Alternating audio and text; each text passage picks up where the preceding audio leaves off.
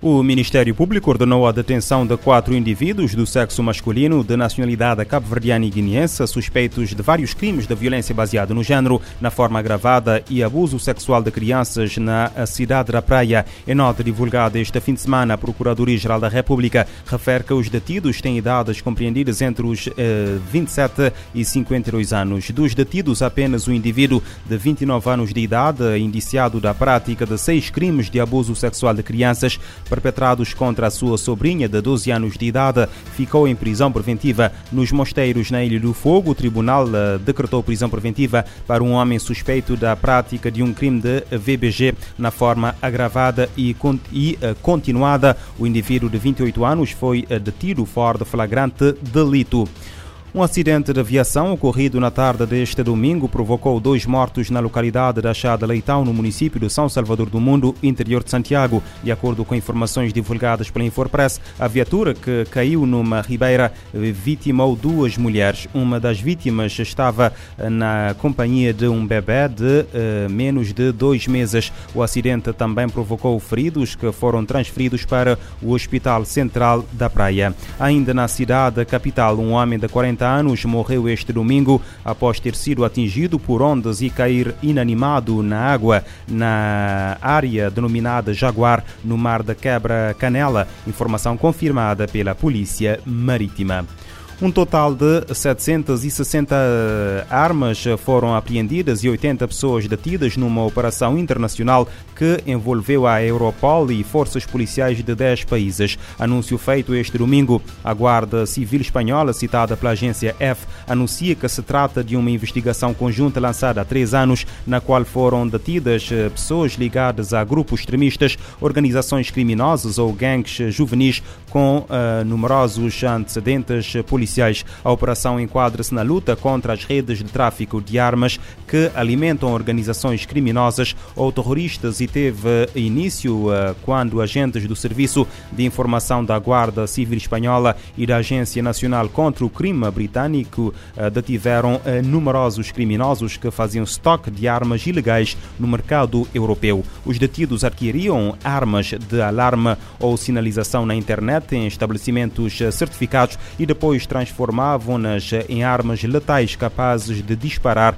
munições reais. As armas foram uh, obtidas uh, por pessoas de diversos países da União Europeia, na maioria britânicos, utilizando identidades falsas, endereços fictícios ou meios de pagamento virtuais clonados. Segundo a Guarda Civil Espanhola, este tipo de armamento é especialmente preocupante em países como o Reino Unido, onde as armas modificadas foram usadas em atos violentos, violentos como os 445 tiroteios em 23, com 23 mortes registradas naquele país no ano passado. Em Portugal, a Polícia de Segurança Pública deteve 36 pessoas entre sexta-feira e sábado na zona de Lisboa, com o maior número de detenções a dever-se a suspeitas de tráfico de estupefacientes. Em comunicado, o Comando Metropolitano da PSP de Lisboa explica que uh, 10 pessoas foram detidas por tráfico de estupefacientes. Nas mesmas operações, as autoridades apreenderam quantidades avultadas de estupefacientes, nomeadamente 1912 doses individuais de cocaína, além de 146 doses de cannabis e 45 doses de heroína. Líderes governamentais e representantes de diversos setores reúnem-se hoje em Nova York para discutir avanços e desafios dos Objetivos de Desenvolvimento Sustentável. O evento aborda temas como água e saneamento, energia, inovação e comunidades sustentáveis. As Nações Unidas apontam que em 2015 589 milhões de pessoas passavam fome e em 2021 o número subiu para 768 milhões. O Fórum Político de Alto Nível sobre Desenvolvimento Sustentável começa no Conselho Econômico e Social das Nações Unidas, em Nova York, nesta segunda-feira. Em meio a diversas crises ameaçando décadas de progresso, o evento reúne governos, iniciativa privada, sociedade civil, formuladores de políticas e organizações internacionais para buscar soluções e alcançar os objetivos de desenvolvimento sustentável. Até o dia 20 de julho, os participantes devem debater formas de reverter desigualdades, abordar desafios compartilhados, mostrar avanços e identificar medidas para mobilizar mais ação na busca dos ODS. Os resultados devem ser levados à cúpula dos ODS em setembro. Este ano, dezenas de países apresentarão suas agendas voluntariamente sobre a implementação dos objetivos. A lista inclui duas nações de língua portuguesa, Portugal e Timor-Leste. O evento leva o tema Acelerando a Recuperação do Covid-19 e a plena implementação da Agenda 2030 para o desenvolvimento sustentável em todos os níveis. O programa inclui revisões temáticas do ODS 6 sobre água limpa e saneamento, 7 sobre energia limpa e acessível, 9 sobre indústria, inovação e infraestrutura, 11 sobre cidades e comunidades sustentáveis e 17 sobre parcerias. Da ONU News em Nova York, Mayra Lopes. Ao ressaltar a importância de avançar na Agenda 2030, a ONU alerta que mais de 10 milhões de pessoas caíram na pobreza e direitos de mulheres e meninas foram perdidos nos últimos anos. O secretário-geral das Nações Unidas, António Guterres, condena o ataque aéreo que matou 22 pessoas no último sábado no Sudão. O líder da ONU ressalta a preocupação com potencial uh, guerra civil que pode desestabilizar toda a região.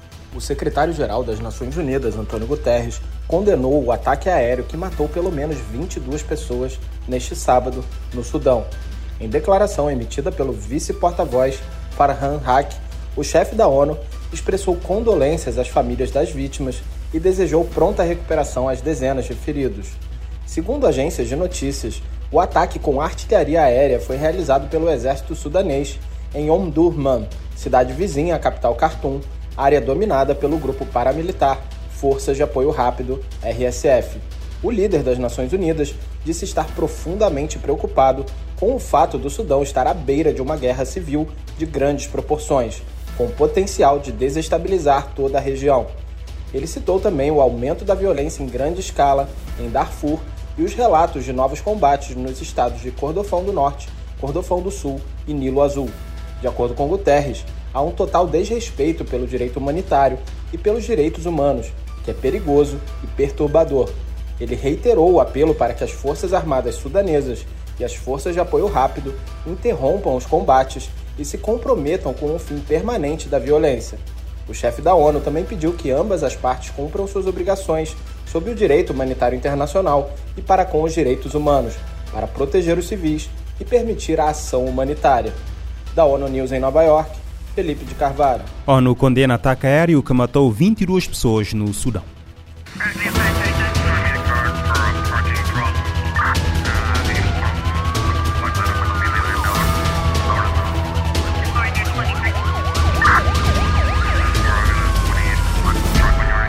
Este programa está disponível em formato podcast no Spotify e em radiomorabeza.cv.